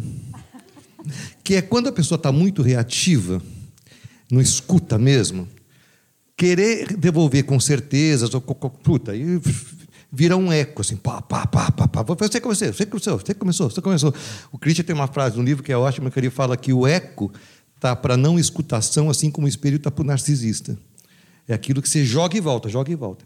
Então, o que está funcionando muito é assim: a pessoa fala, por exemplo, é, tá, qualquer absurdo que fale. Aí você pergunta, mas você acha que tal coisa, tal coisa? Só o fato ali. Não, é porque, né, porque, porque não sei o que lá. Então, mas então, vê se eu entendi. Você me disse que é possível fazer justiça mesmo sendo injusto? Não, não foi isso que eu falei. Eu falei que. E aí você vai colocando a pessoa para tentar ela se escutar, para que ela escute. Agora, se ela vai continuar relativa ou não, puta, você não- né, se você só dá a oportunidade para que o eco, que é silêncio vazio para escutar, esse vazio que permite que o silêncio crie esse eco, né, para que ela se escute mesmo, para que ela se escute. É ela que vai tentar se transformar ou não, não é você que transforma ela. Agora, a torturazinha que eu falei é conforme você vai devolvendo com perguntas, sem, sem ausência de, de, de, de vontade de vencer, só perguntas, só perguntas, acontece uma coisa clássica. Ela para, para de chamar você de você e passa a chamar você de vocês. Vocês esquerdistas. Aí, quando ela começa a te chamar de vocês, é porque ela não está mais dando conta da sua singularidade, ela se esconde no bando. Então, a- a- a- acho que é não deixar, se eu tivesse que falar como é que conversa com pessoas negativas, não deixa ela esconder no bando. Não estou falando do- da, da direita, do bolsomínio, do, do Papa, nem das paredes vermelhas. Estou falando com você, Luiz Carlos Tipo. Então, acho que a chance de conseguir uma conversa é num a um, no tete a tete. A minha suspeita é por aí. Nossa, maravilhoso. Que, de certa forma, é arejar a conversa. Né? Porque então você vai conversar com uma pessoa reativa, sendo reativa. Na verdade, é isso que acontece. É, foi feita uma pesquisa, que eu até participei de um projeto, foi o Instituto Avon, fez uma pesquisa sobre gênero. E aí, acho que é, oito a cada dez... Eu, eu sempre esqueço de levantar, desculpa, o pessoal que está no fundo. Oito a cada dez pessoas diz que o problema é que o outro não é empático. Então, se você está falando com uma pessoa que é reativa, ela provavelmente tinha que ser reativa também. Né? E aí o problema. Perceber o quanto é importante mesmo é, checar de onde vem aquela opinião. Né? Porque a pessoa é reativa, tipo, se a pessoa fala que ela votou no Bolsonaro, você já sabe tudo dela. Se votou no Haddad, você já sabe tudo dela. Então, não. é, O Duncan, o Duncan até fala, né? Agora eu descobri quem você é. Porque você votou nessa pessoa. Né? A gente está nessa. É, então, dá esse espaço de perguntar de onde vem essa opinião. É, eu estava esses dias num, num, num Uber e aí ele estava falando que parece que rolou na internet uma coisa de um homem negro dizendo que ele foi sofreu preconceito porque um Uber negou buscá-lo depois que viu a foto dele. Esse moço do Uber puxou esse papo comigo, dizendo que era um absurdo, porque eles nem conseguem ver a foto da pessoa antes, então que esse negócio de racismo é mimimi. Aí já me deu um- um- uma fisgada. Eu, é, mas o senhor acha então que preconceito não existe mais no Brasil? Ele, não, eu acho que existe, mas eu acho que essas pessoas aí estão de mimimi. nananana." E aí ele foi levando a conversa e eu sempre tentando entender até que ele chegou no tema do feminismo. Que vai a conversa, né? Aí. Agora já era. Aí ele falou. é, o que, que eu achava, tal, se eu era feminista, né? Eu disse que sou. E aí piorou. E aí ele falou que as mulheres estão muito também atacadas, meio sem vergonhas, tal. Aí ele contou que uma mulher tinha chavecado ele, que tinha pulado no banco da frente e tal para paquerar ele, que era um absurdo, não sei o quê. E aí do nada ele falou assim: é, "Você seria a favor de ter câmera dentro do Uber?" Né? É, Meu, uma pessoa incrível, vai, de se conversar. Aí eu falei, é, olha, eu acho que é um assunto bem complexo, mas se for considerar todas as vezes que eu já senti medo de dormir num Uber, assim, sem, né, e acontecer alguma coisa comigo, acho que eu seria a favor. Uau. É, é a história, ó. O que, que vai acontecer? Eu acho que eu seria a favor, mas eu não sei tudo que poderia acontecer se fossem instaladas câmeras nos Ubers, né? Quem que tá vigiando essa câmera, sei lá. Aí ele falou, é, pois é, porque... Aí ele voltou e ele falou, essa menina, ela entrou no meu carro bêbada, uma hora da manhã, e ela pulou no- na frente do meu carro, na- na- no banco da frente, começou a cheirar meu pescoço. E aí? E se eu, por exemplo, sou um cara solteiro, achei ela bonita e tenho vontade de transar com ela? E aí? Aí eu vou lá, transo, porque ela veio, deu em cima de mim. E no outro dia ela vai lá e fala que eu estuprei ela. Como é que fica a situação? E por um momento eu me vi num dilema, assim, né? Aí eu lembrei que ele tinha falado da câmera. Aí eu falei, se tivesse uma câmera, você transaria com ela? Nessas mesmas circunstâncias. Aí ele fez. Muito bom, cara. É por isso que você tá aqui hoje. Aí ele fez, menina, não. Por quê? Será que é porque lá no fundo a gente sabe que não é uma boa ideia transar com ninguém que tá bêbado? Né? Ainda mais uma pessoa desconhecida, ainda mais quando eu tô prestando um serviço para ela, né? E ele, eu nunca tinha pensado nisso. E ele falou, depois, boa conversa, viu?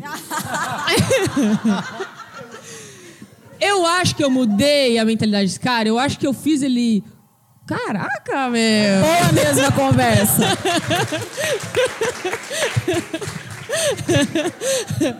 Eu não, não não acho que eu fiz ele entender sobre racismo estrutural, sobre machismo, sobre essas coisas. Mas foi uma conversa boa.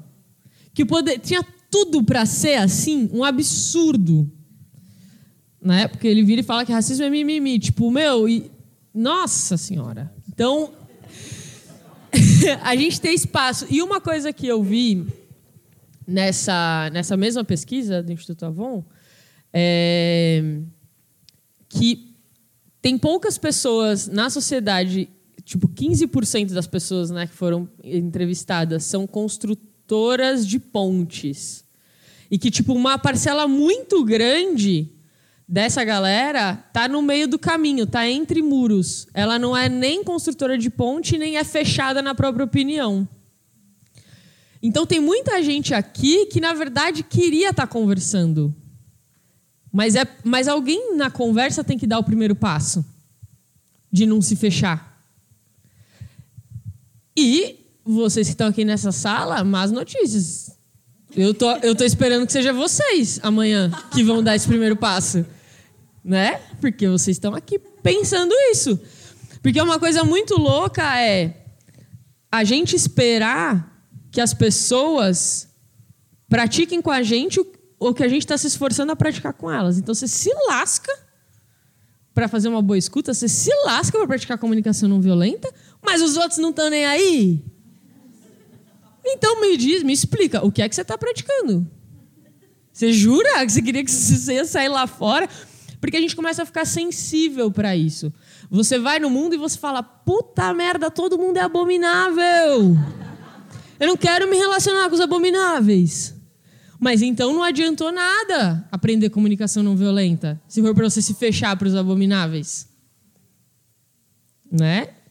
E quando você areja a conversa, você vê que tem espaço para conversar com esse abominável. No final, ele reconheceu que o preconceito existe. No final, ele pensou o, o que, que é a sutileza, o que, que é, para se configurar um estupro, existem milhares de fatorizinhos. Não é só tipo, ah, o cara tarado na rua foi lá, arrancou a roupa da mulher. E...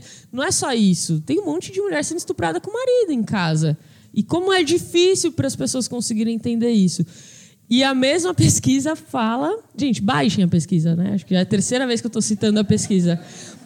Que é construindo. Coloquem Instituto Avon, é, pesquisa empatia, Carolina Nalon, que eu estava lá no meio também. Eu acho que veio alguma coisa. Construindo pontes, derrubando muros. Acho que é esse o nome do e-book. Maravilhoso. E aí ele fala assim: que tem palavras que são gatilhos. Então, por exemplo, se eu falo feminismo. É, não Gente, quer. o que está acontecendo ali? Ninguém nem convidou. Não Poxa. quer feminismo, entendeu? Eu acho que a gente tinha que fazer mais forte do lado de cá. Mas se fala igualdade de direito entre homens e mulheres, as pessoas se abrem para o diálogo. Ah, igualdade de direito entre homens e mulheres. Que, por um acaso, é feminismo. Mas feminismo não pode falar. Porque dá um gatilho. Aí tem pessoas que falam, cara, é um absurdo eu ter que abrir mão de uma palavra. É um absurdo eu não poder falar feminista, porque a pessoa não aguenta que fale feminismo, a pessoa não aguenta que fale racismo, né? E eu entendo quem fala isso. E isso é uma coisa muito legal, entender que na nossa sociedade realmente tem como se fosse um espectro assim, né? Tem uma galera que está lá na linha de frente do ativismo. Essa galera não vai falar assim, minha filha, eu vou deixar de falar que tem racismo. Eu vou falar. E essa galera tá abrindo um espaço para que aí o, o, os, os construtores de ponte consigam conversar com o restante da galera. Então é muito importante também a gente se olhar e falar assim, meu, qual que é o meu perfil dentro dessas discussões? Né? E é muito louco, porque eu namoro a Gabi e a Gabi é meu. O discurso dela é linha de frente dos ativismos, assim. Ela não quer de, de parar de falar essas palavras. E eu já quero. Eu quero conversar com o cara do Uber. Entendeu? Então, é, mas tem muito valor o que ela está fazendo também.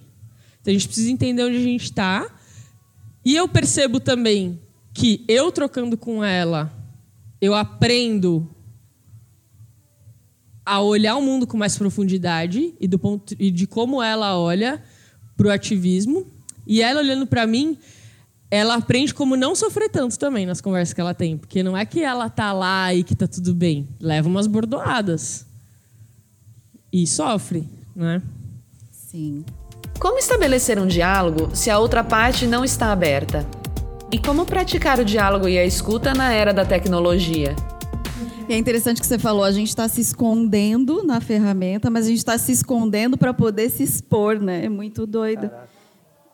Para poder falar e ter a voz, de repente ser transparente, como ela falou, mas que de repente a gente não sabe ser. Né, Carol? Eu acho que tem a ver muito com a comunicação autêntica que você traz muito, que quando a gente fala muito de empatia, a gente tende a achar que a gente é, é ser bonzinho. Ter empatia, ser empático é virar a Madre Teresa, que não se abala, que não sente raiva, que não sente tristeza, que não se afeta, né? Mas na verdade a gente se afeta e a gente, como que a gente pode ser transparente de um jeito que a gente talvez não saiba fazer? Né? E nas redes sociais a gente vai por esse caminho todo torto, desembestado, passando por cima de todo mundo. Vamos ouvir o que que vocês têm para dizer a respeito. Tem a primeira, que era, vocês lembram a pergunta? Com quem não está aberto. E é já essa segunda da tecnologia. Olha, é, eu acho que a, o que a palavra escrita não é, não é a mesma coisa que a palavra dita. Não é porque a pessoa disse que, que escreveu o que ela está dizendo. Né? É, porque no WhatsApp não dá tempo de ter essa escuta que aconteceu agora há pouquinho agora, assim. É, quando começou a brincadeira lá, a gente brincou três, quatro vezes e o grupo percebeu que se continuar brincando não dá para a Carol falar. Houve um silêncio. Porque tem a escuta requer encontro com o outro. E esse encontro com outro, estou pirando aqui, tá? me ocorrendo, tá? Esse encontro com outro requer vulnerabilidade, que é uma palavra que está tão gasta que parece que você, quando você salgou demais o bife assim. Ah, meu tênis está muito vulnerável. É, tá, é, meu, tá, o mindset do meu tênis está muito empoderado. Então, é, acho que, para mim, o WhatsApp ele é para informar. Se você tem alguma coisa, como a Carol trouxe no começo, se tem emoção envolvida, precisa ter troca. Precisa ter silêncio. No começo, na brincadeira do grumelô, preciso ouvir. Preciso perceber o que, que o corpo do outro está contando. Quando a gente era criança, a mãe chamava de longe, a gente já sabia se era bronca ou se tinha bolo. Cláudio, oh, tem bolo. Cláudio, quebrei o vaso. Né? Precisa ter isso. E aconteceu agora, achei lindo o que aconteceu. E depois que ela terminou, teve a gente riu de novo. Então, é, precisa ter isso. E essa vulnerabilidade é um estado essencial para que aconteça a conversa. Que no WhatsApp não dá. Um amigo meu agora, o, o Igor, falou que ano passado, por causa da política, no- na casa dele não teve Natal, teve Halloween. e começou no grupo de WhatsApp. Começou lá. Então, acho que é você, é, no encontro com o outro, se permitir não querer ganhar. Tentar entender. Tentar entender. O nosso tempo é curtinho. É, vou contar uma coisa rapidinha, que eu sou um contador de história, acho, né? Não parei de contar. Tive agora, há 15 dias atrás, um- num- numa ocupação, Jardim União, o pessoal da USP que me chamou. Aconteceu uma coisa, assim, para mim foi um, um presente que eu ganhei, falando de vulnerabilidade. É, porque estão, a pessoal da USP está ajudando com os moradores a urbanizar a- a- aquela comunidadezinha e perceberam que estava tendo muita treta de lideranças, muita briga. Então me chamaram para fazer uma apresentação de palhaço com as lideranças, como trabalho com jogo, depois que a gente brinca, a gente fica amigo, se cola. Me chamaram para ir. Cheguei, troquei lá na casa que a moça me deu e- percebi claramente que não ia ter ninguém. É um galpãozinho, muito um casebrinho assim, não ia ter ninguém. Quem que é o melhor arauto do mundo? Crianças. Comecei a encontrar uma criança, ó, vai ter espetáculo. É mesmo, de repente as crianças estavam correndo para vai ter espetáculo. O maiorzinho segurando na mão do menorzinho. Bom, enfim. Conseguiu arrebatar, arrebanhar um público. E eu fui com o meu maior sapato, porque criança enlouquece com sapato de palhaço. Né? E aí, e vou chegar na vulnerabilidade, no contato e, no vazio.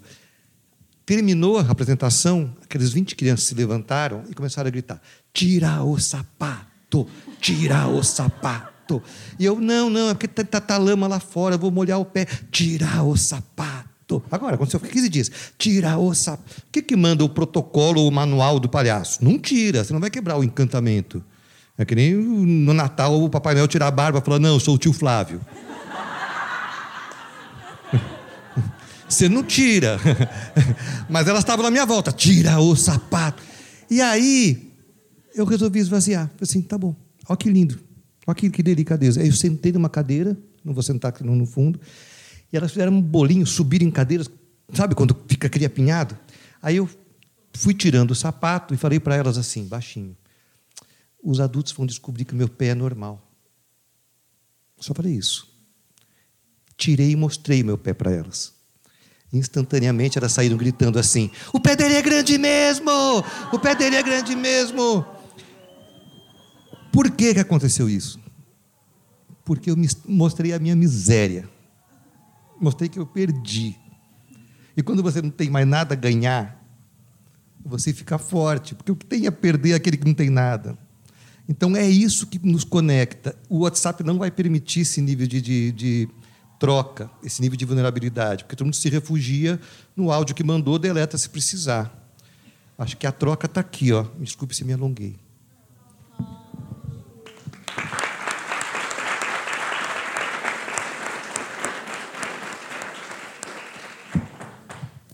Ai. Ai, ai. Aí. é, é, Não, eu assim. Eu acho que a gente precisa ver qual, qual é a relação que você tem com o WhatsApp. Parece que tem gente que gosta, né? Eu odeio. Eu absolutamente odeio. Esses dias eu fiz um post no Facebook O que você desinventaria no mundo? WhatsApp e vocês? Tipo, é um mal necessário. Eu já saí do WhatsApp duas vezes, aí voltei. Vivo pensando em sair de novo, não sei porque eu ainda tô lá. É, a minha mensagem é assim: posso demorar para responder. Quem tem meu WhatsApp sabe. Às vezes eu demoro uma semana para responder uma mensagem. E, e, é, eu- e é ruim porque eu sei que eu tô deixando um monte de gente chateada por conta disso. Agora eu tô pensando em, em deixar assim: se você me ama, não me mande WhatsApp. Pra ver se a pessoa pensa mesmo. Sabe? E aí, pra mim, foi um desastre também, é, grupo de família. Porque, porque primeiro, eu odeio WhatsApp. Aí, segundo, eu tô tendo acesso a várias piadas que, infelizmente, eu não, eu não me conecto com essas piadas. E, e, e, aparentemente eu era a única da família que não me conectava com essas piadas. Então daí é um problema. E aí, grupo de família ainda, eu não sou a facilitadora de comunicação não violenta no meu grupo de família. E, e não, e não porque eu sou agressiva. E não porque eu sou agressiva, mas porque eu ocupo um lugar nessa família. Eu sou a Carol. Que é ali a neta, sétima neta. Eu tô bem no meio dos primos grandes, primos pequenos, assim, do Galvão, que é o penúltimo filho, entendeu? Eu ocupo esse lugar na minha família. Então também não adianta eu chegar lá querendo ser facilitadora de comunicação não violenta, querendo falar as coisas. Eu fui percebendo que eu era a única que me incomodava e que aí era difícil para mim ver o que era compartilhado e não falar nada, porque, tipo, o, o que me fez refletir, falar assim, puta, acho que vai ser melhor eu não estar no grupo da minha família, foi quando teve o caso do Neymar e alguém compartilhou assim, como lidar com Maria Chuteiras. Jeito Nutella, Neymar, jeito raiz, o goleiro Bruno. Aí eu fiquei assim, não dou conta, não dou conta. E isso não foi uma vez, entendeu? Tipo, sei lá quantos anos eu tô no grupo da família. Aí eu falei, aí eu mandei uma mensagem super educada, legal, falando, gente, eu vou sair, não sei o quê. E deu tudo certo. Aí depois eu mandei mensagem para alguns primos, inclusive os que tinham mandado a mensagem que eu tinha me incomodado para garantir que né, eles estavam sabendo que eu não estava achando que ele é a pessoa, que ele é aquilo. E aí foi um exercício interessante que eu percebo que é, muitos dos meus primos eles compartilham no grupo de WhatsApp, mas eles não compartilham isso na mídia social deles. Então eles estão vendo o grupo de WhatsApp como um lugar seguro para mostrar tudo isso. Então, aí eu começo a pe- pensar: ah, então talvez seja eu mesmo que não aguento a piada. Não vou aguentar e não quero. Mas eu, eu, eu consigo perceber que ele não é essa pessoa que esquartejaria uma mulher ou que defenderia o goleiro Bruno, entendeu? Só porque ele compartilhou esse meme. Então, acho que é legal a gente realmente rever nossa relação com o WhatsApp. Tudo que é de conversa importante da minha vida, eu não tenho em WhatsApp. É, e eu não gosto nem de ficar atualizando muito a vida por WhatsApp. Só quando é um amigo que está muito distante, que eu sei que eu não vou ver mesmo, assim, sabe? Mas eu tenho uma preguiça, assim, um amigo que me manda e fala, ah, me conta de você. Tipo, vem aqui em casa que eu te conto. Não quero contar assim, né? E aí, essa pergunta que você falou, né? Como que... é, como me conectar com uma pessoa quando ela não quer. Eu acho tão difícil responder essa pergunta, porque eu não sei nem se é uma pergunta que partiu de você, de uma experiência sua. Porque eu acho muito difícil dar uma resposta sem saber como é que essa pergunta foi construída. Porque a resposta pode ser: lembra que o palhaço tem que pedir permissão para entrar. E se a pessoa não quer, ela não quer. Mas, tá rolando uma missa? Era. Nossa! Era balada e agora é reza. Vamos pra lá depois, que. Sim, aqui acabou. Lá mas é o lá- after. O after é aqui do lado, gente. A gente sai daqui e vai pra lá. Mas pode ser, por exemplo, que eu preciso saber melhor da situação. Porque às vezes você está achando que a pessoa não quer se conectar, mas dependendo da história que rolou, é que tudo que você fez até agora não foi o suficiente para ela se abrir. Ou pode ser que você já tenha feito várias coisas para ela se abrir e ela realmente está dizendo que ela não quer. E aí você tem que respeitar que ela está fechada.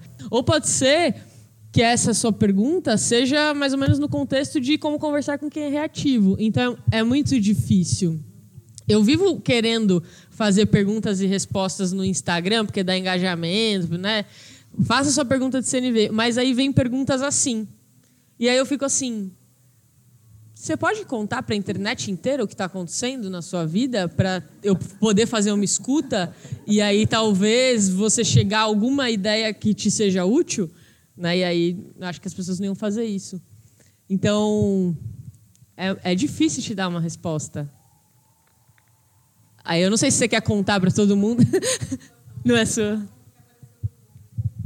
Sim. Sim, mas eu acho Se que alguém dá pra... quiser, pode mandar para ela por WhatsApp. É, nossa! Ai, meu Deus! Pelo amor de É, Deus! rola uma conversa por WhatsApp, aí ela vê direitinho o que é.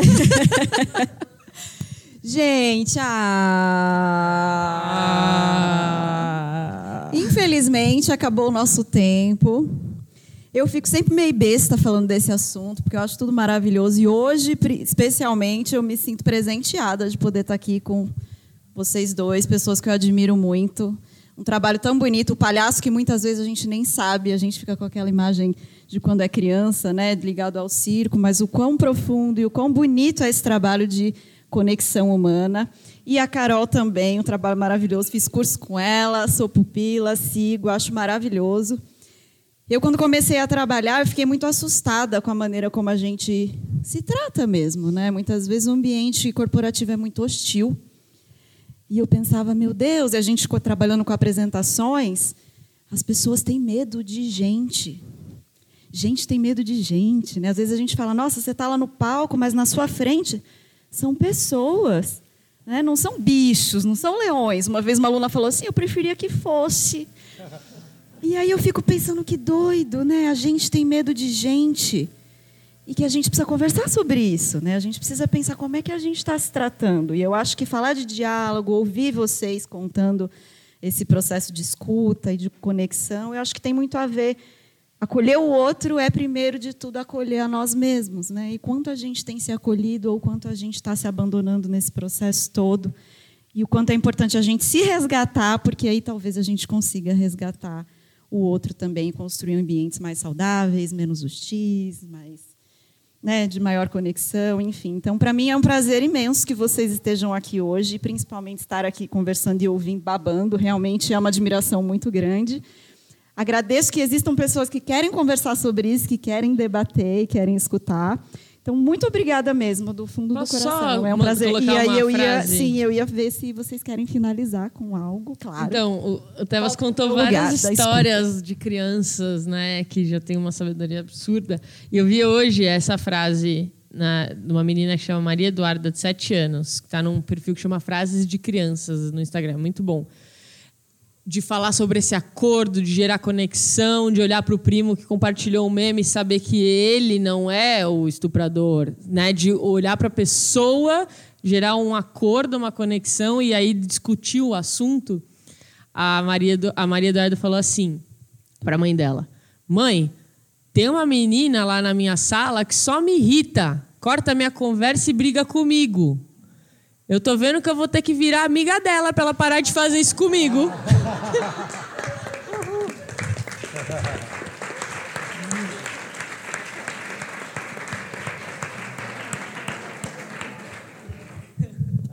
As crianças. Tebas, quer falar alguma coisa? Fala, por favor. Tão lindas crianças falando aí. É, obrigado. Obrigado de coração. É, tenho vontade de falar que, puta, é simples. É simples. Mas não é porque é simples que é fácil. Então não vamos complicar, porque aí fica impossível. vamos encontrar as pessoas, vamos conversar, vamos tentar, vamos tentar. É errando que a gente vai para frente. Que coisa mais linda dessas crianças. Obrigado.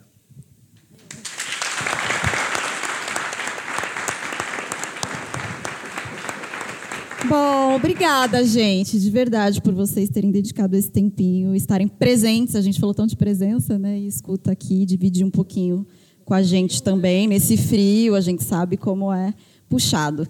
Só para finalizar, tem, é, a gente enviou uma pesquisa para o e-mail de vocês. Se vocês puderem acessar, a gente enviou agora, Luiz? Foi? Não foi? São que horas são? Enfim, se não chegou, vai chegar. Não foi pelo WhatsApp, foi por e-mail. Então, se vocês puderem acessar e responder, para a gente é importante também ter um pouquinho de feedback para a gente ir construindo e moldando os outros encontros. Uh, ok. Ah, as próximas datas? 10 do 9, 12 do 11. Eles fizeram um pouquinho de suspense, né? Qual é o tema? Em breve vocês vão saber. E a gente manda para vocês, acho que tem o contato de todo mundo agora. Quem quiser participar e voltar, vai ser muito prazeroso para a gente. Muito obrigada.